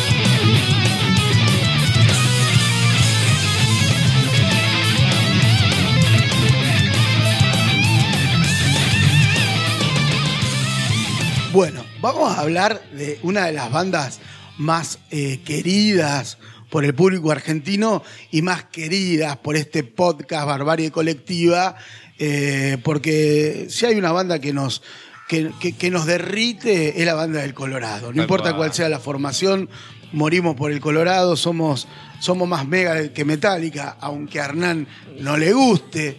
Este, mirá, mirá los ojitos que hizo, mirá los ojitos que hizo. Eh, porque él está un poco no enojado con que- Metallica ahora, pero tuvo su etapa de enamoramiento. ¿Qué? Ah, pensé, pensé que me dijiste que no me, no me gustaba Megadeth. No, por favor. Bien, No, a ver. No, no, tuve mi etapa con Metallica, pero no, me duró poco. eh, Cuando dejé creer en Papá Noel y ese tipo de cosas. no, no digas eso que lo escuchan los pibes este programa. Bueno, chicos, es hora de que lo sepan. Es como el de Panam, boludo. No, no, no. de- hay mitos que, no, que no, no estamos en condiciones de, de romper. Déjalo ahí. Bien. eh, Megadeth se presenta por primera vez en la Argentina en el Estadio Obras en el año 1994, diciembre de 1994. Qué A ver, banda. eh, un Colorado joven, hermoso, esbelto. Este, colgamos fotos en el, en el, en el Instagram de, de Barbarie Colectiva. Si no las viste, buscalas. Es la primera visita de Mustaine a la Argentina. Eh, llenó cinco obras eh, que no era fácil para ese momento, ¿sí? para, una, para una banda. Así que llenaron cinco obras y vinieron en el... A ver, fueron presentados eh, como que venían a, a- a presentar el, el álbum eh, Youtanasia. Youtanasia era, ¿no? 94, ¿está- ¿estoy bien? Ok. Eh, que habían sacado en ese mismo año. Eh, nadie tiene certeza si fue una sola persona o varias las que comenzaron, pero este año y en esta presentación es cuando surge del genio maravilloso del termo cabeza argentino, mientras suena Sinfonía de Destrucción, Symphony of Destruction, esto que vamos a escuchar ahora, y empieza el Megadeth, Megadeth, aguante Megadeth.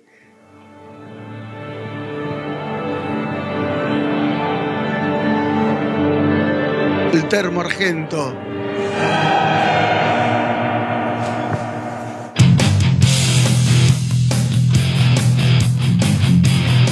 You take a mortal man and put him in control. Watch him become a god. Watch people's heads roll.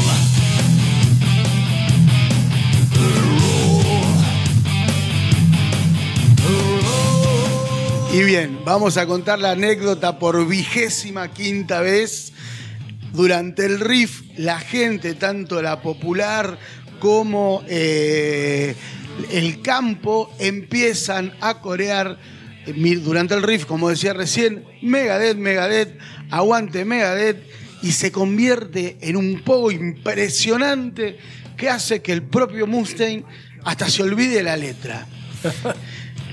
Seguimos con la anécdota. Esto se hace tan impopular que trasciende los límites de la Argentina y hoy uno puede mirar un recital de la banda en cualquier punto del planeta y cuando suena Symphony of Destruction se escucha en un castellano de mierda Megadeth, Megadeth, aguante Megadeth.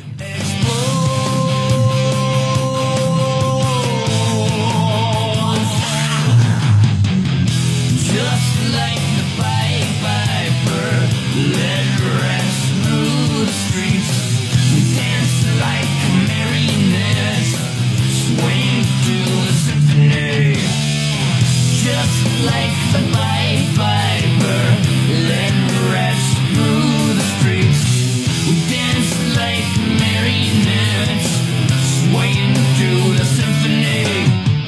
Cuenta la leyenda que en la grabación de la segunda presentación se lo puede ver a Mustaine confundiéndose la letra, totalmente desconcertado por lo que estaba pasando. A partir de ahí se hizo la historia que acabamos de contar, ¿no? Eh, el canto se repitió en cada una de las visitas de Megadeth a Argentina y con los años, como dijimos, fue adoptado en todos los continentes en donde la banda tocó. En ese momento, vos sabés que la banda del Colorado tiene una formación que va y viene todo el tiempo, porque, como decimos siempre, es eh, el, mu- el Club Social y Deportivo Munstein. ¿sí? En esta gira en particular, bueno, el Colorado en guitarra y voz, David Hellefson en el bajo, como hasta hace poco, ¿sí? Nick Mensa en batería y Martin Friedman en guitarra. Eh, Hernán no lo va a poder discutir, pero para mí, para mí, la mejor formación de Megadeth de la historia. Esta que se presentó por primera vez en la Argentina. Eh, lo pasaron por la tele, lo pasaron por la tele, fue grabado y transmitido por Match Music y es la única grabación que se conserva de las cinco noches que se dieron en 1994. ¿sí? Y después está esta cuestión que nos pasa, la, la famosa grieta, los argentinos la llevamos a todo, incluyendo el rock, incluyendo las bandas. Entonces, Megadeth, ¿cuál es- sería el, el antónimo de Megadeth? Eh, De- Domingo. Metálica, claro. El es, es- es- es la grieta, la grieta está ahí. Eh, si bien es una enemistad ridícula, vale la pena destacar el éxito del Colorado en la Argentina si lo comparamos con, el, con Metallica. Eh, si bien la ex banda del Colorado, Metallica, vino el año anterior y tocó ante, había llegado a la Argentina en el 93 y había tocado ante 30.000 personas en Vélez, el Colorado se las arregló para convocar 25.000 personas del palo a lo largo de cinco noches en, obras. ¿sí? Eh, Mustaine recién le dirigió la palabra al público llegada a la mitad del show, ¿sí? Y les dijo en un inglés, en un castellano, perdón, eh, muy de mierda, hola chicos, bienvenidos a la casa de Megadeth. a la mierda.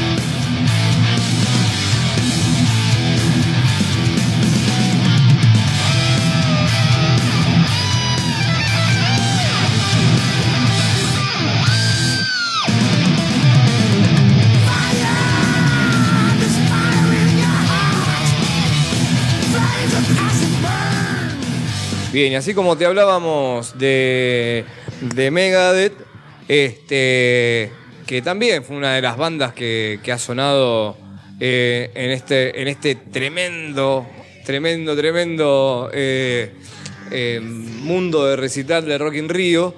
Este, tenemos entradas para el. No tenemos entradas nosotros, pero tenemos para que las compre, obviamente. Ya, comprado, boludo. ¿Qué querés? Este, a ver, las entradas las vas a poder empezar a comprar para el año que viene, para ir el, el Rock in Rio 2022. Dentro de 16 días, 19 horas, 44 minutos y 45, 44, 43 segundos. Así que. Se la metan en este, el culo. Andás a ver si podés ir, y, pero va a estar, va a estar bastante piola. Eh, Rock in Rio hemos nombrado bandas, pero icónicas, que de- de- del heavy metal, como Iron Maiden, que, que, ya lo, lo hemos escuchado.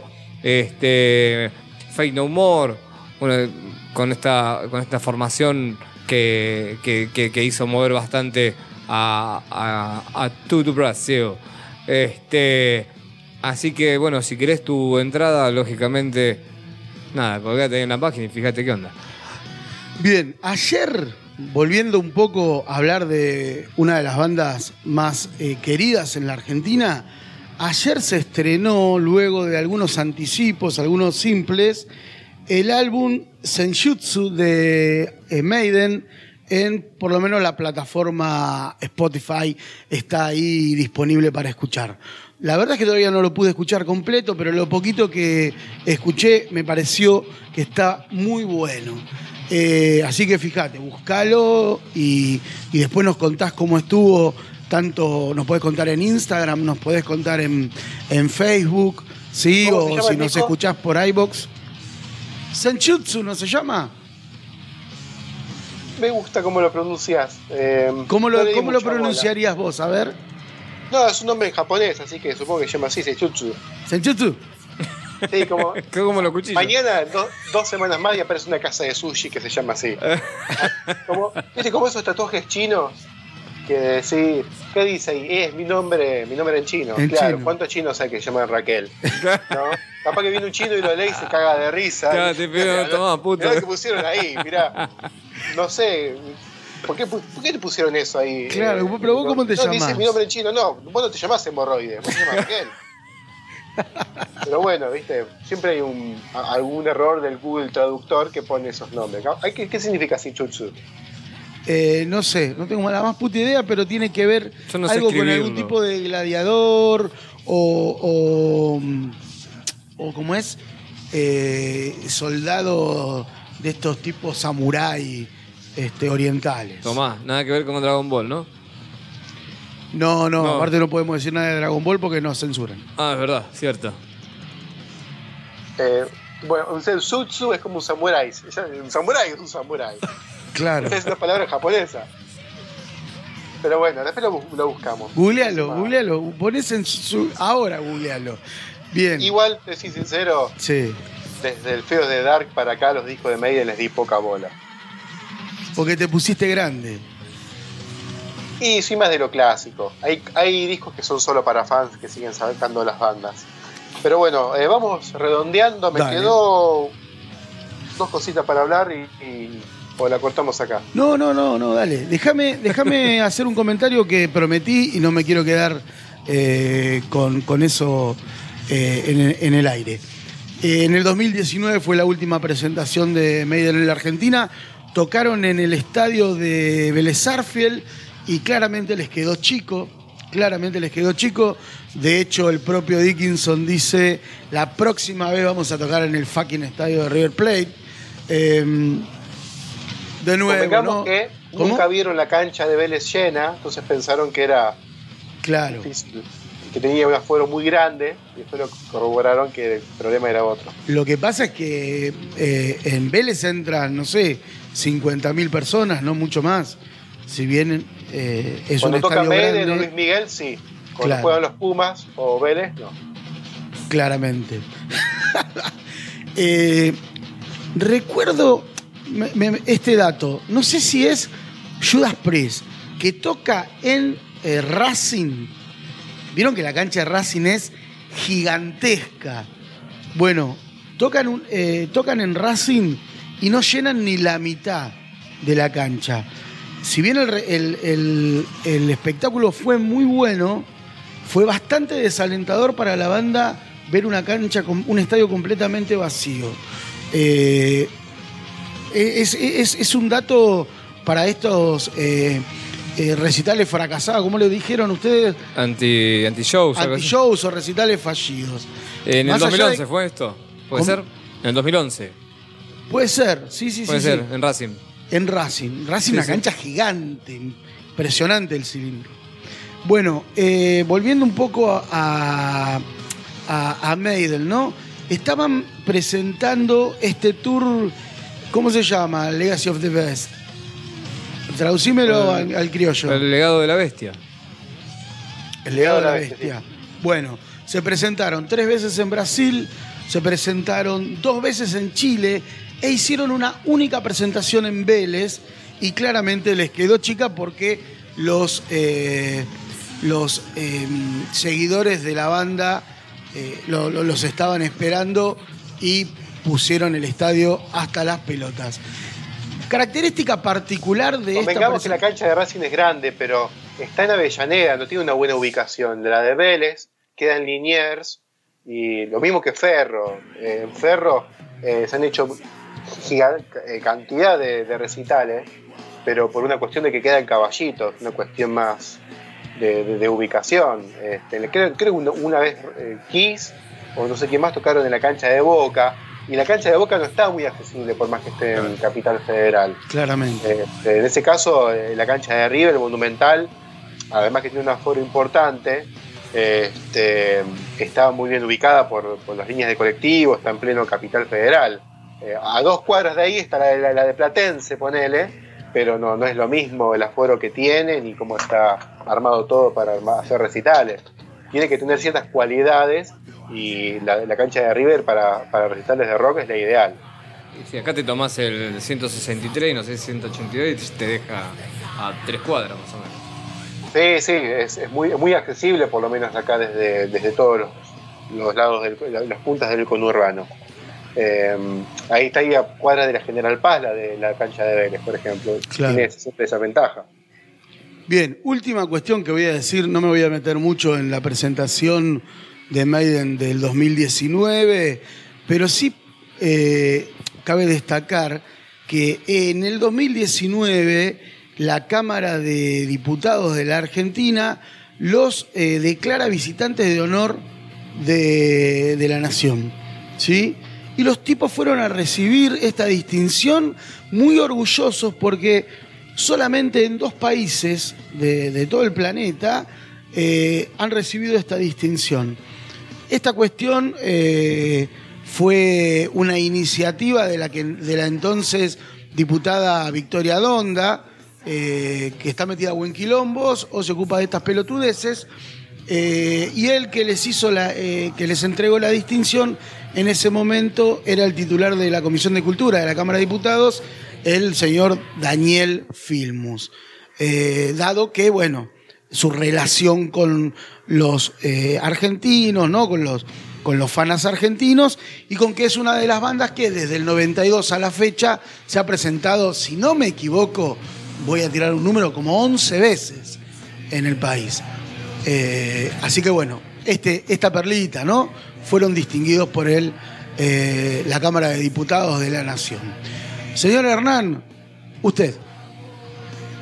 Eh, bueno, vamos a finalizar con una, un agridulce, ¿no? Porque ya me, me pasé de agrio con el de Cure. Sí. Este es agridulce porque fue una especie de festival, ¿no? Donde vinieron muchas bandas importantes, artistas importantes por primera vez, y un artista que tocó por única vez tuvo un ida y vuelta con el público argentino bastante particular.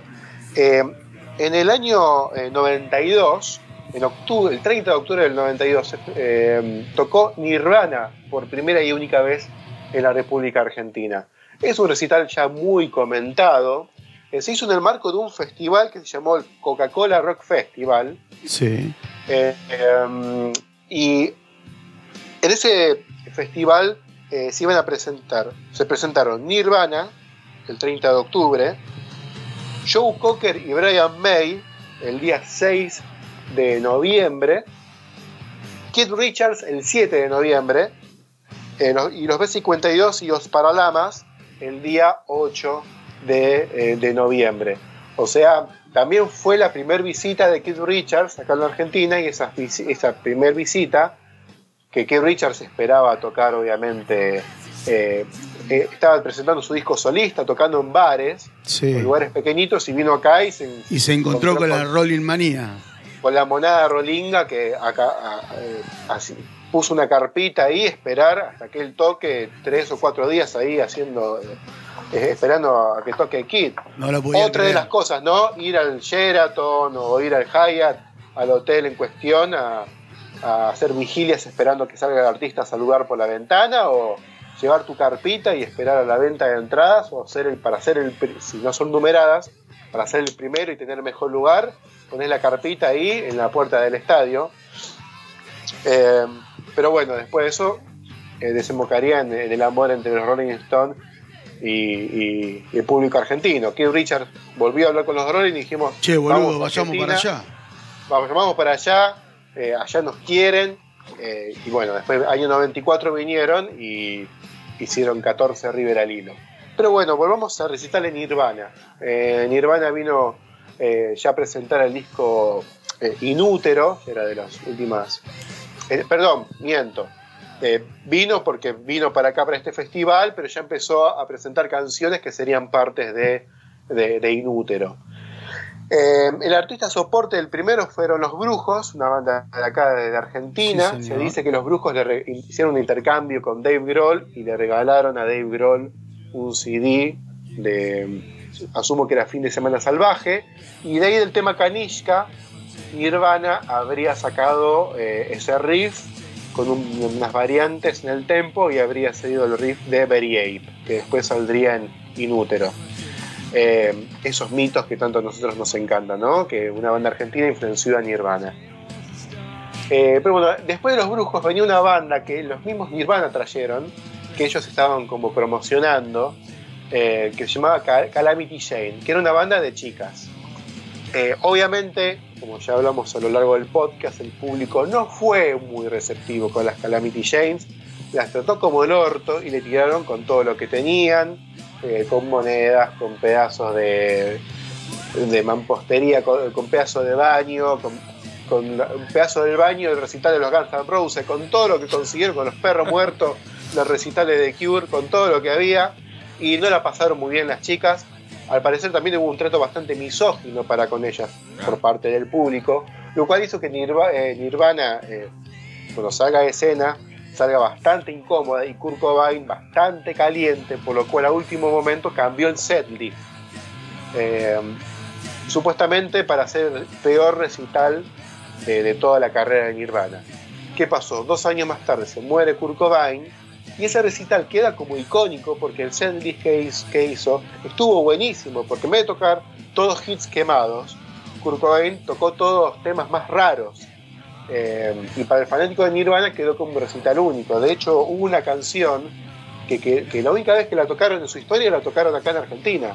O sea, nos, nos regalaron algo inédito, queriendo aburrirnos, y nos dieron ese regalito. ¿Te acordás cuál es? No. Eh, la canción se llama Nobody Knows I Am a New Wave. Nadie Ajá. sabe que soy un new, new Wave, así se llama la canción. Eh, no salió en ningún disco, pero quedó como una pieza inédita. Eh, amagó varias veces a tocar Smell Like Teen Spirit, no la tocó. Eh, tengo por ahí grabado un cassette con ese recital. Comes Iguar directamente no la canta, hace hey, hey, hey, hey, hey. Pero porque estaba caliente, quiso hacer un recital horrible claro, le salió eh, mal. y le salió. hizo algo distinto. Si Nirvana hubiese tocado 40 veces por todo el mundo, 20 años más, Claro. quedaba ahí. Si hubiese venido en el 97, en el 2004, y nada, hubiese hecho un recital acorde. Pero como murió en el 94 Kurt este, quedó como una rareza, básicamente. Quedamos como unos bananeros, como unos pelotudos con Kurt pero bueno, eh, nada, así somos nosotros, ¿no? ¿Está mal? No, está perfecto. Está. Nos quedamos con un tema inédito. Así somos nosotros. Sacamos lo peor de cada uno que nos viene a visitar. Y por último, una de las importantes que nos quedó, Sí. que mencionamos a Penitas, Van Halen, Sí. en el 83, que vino ahí a puertitas del comienzo de, de la democracia. Eh, tocaron el 11 y 12 de febrero del año 83. Eh, para, para que no haya quilombo, o- o sea, son americanos, son más americanos que Trump. Los Van Halen son de Los Ángeles, pero los promocionaron como una banda holandesa. Ah, mira.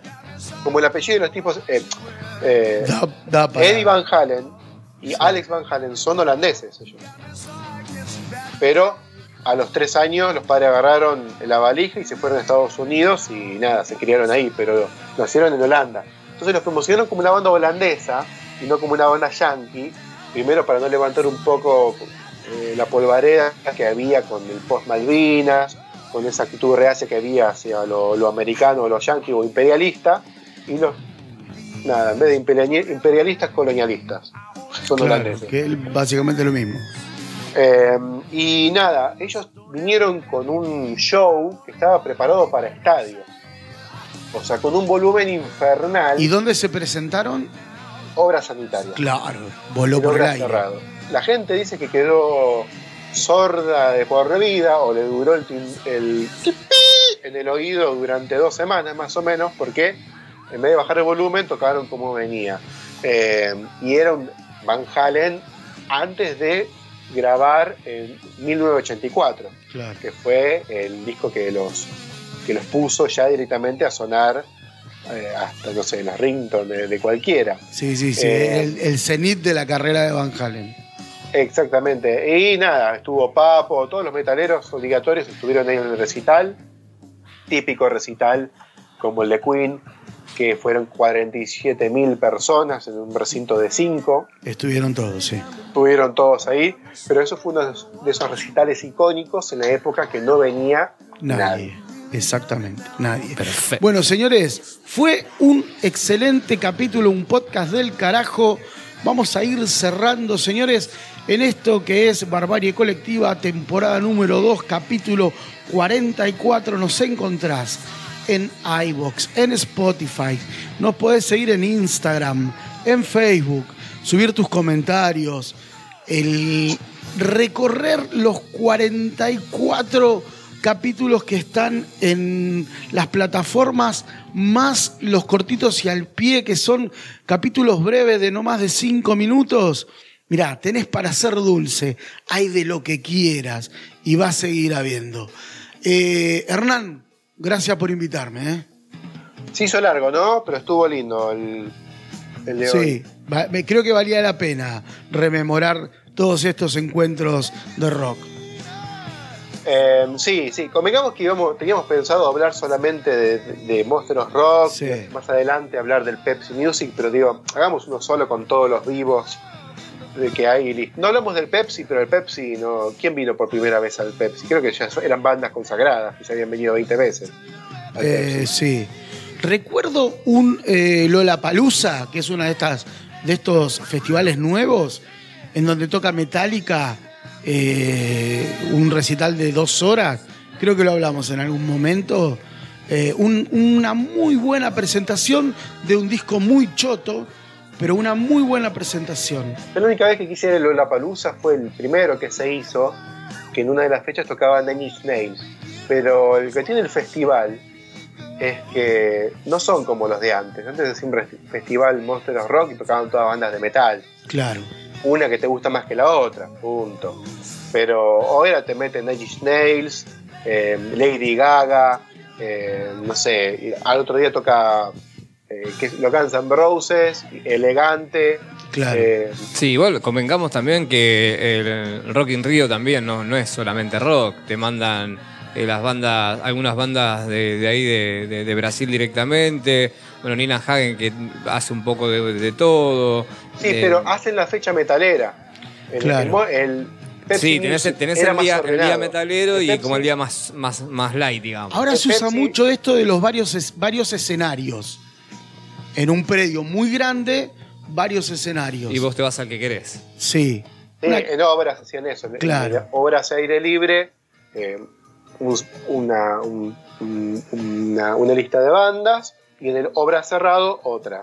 Este, yo obviamente cuando fui a los Pepsi me perdía lo de los, lo lugares cerrados porque iba por Megadeth, poner la, la cabeza de cartel y nada, era quedarse ahí cerca, sino directamente prefería perderme Animal, por ejemplo, que estaba tocando en el obra cerrado y quedarme cerca de Megadeth o el más fuerte, por ejemplo. Claro. Otro, otro, otro recital eh, importante fue el Quilmes Rock. Que no lo mencionamos. El Quilmes fue muy grosso. Bueno, señores, vamos cerrando. Gerardo, la verdad, 10 puntos, 11. 11 puntos. 11, 11 puntos. Felicitaciones. Tomá, aprobé y con honores. Y con honores. Carita feliz. Carita feliz. Bueno, ojalá que vuelvan los, los- los recitales al aire libre, así como vuelve el fútbol tanto con, con- con- con muchas personas. Sí. Ojalá que se pueda. De a poquito con aforo, algunos recitales están empezando a volver. Bien. Excelente entonces, excelente entonces y anda sacando las entradas que ya te estuvimos nombrando. Dale. Nos vemos la semana que viene con un nuevo podcast. Nos vamos a despedir con una banda que mencionamos mucho durante todo el podcast y que todavía le debemos el podcast para ellos solitos. Esto fue Barbarie Colectiva Podcast y termina así. Dale.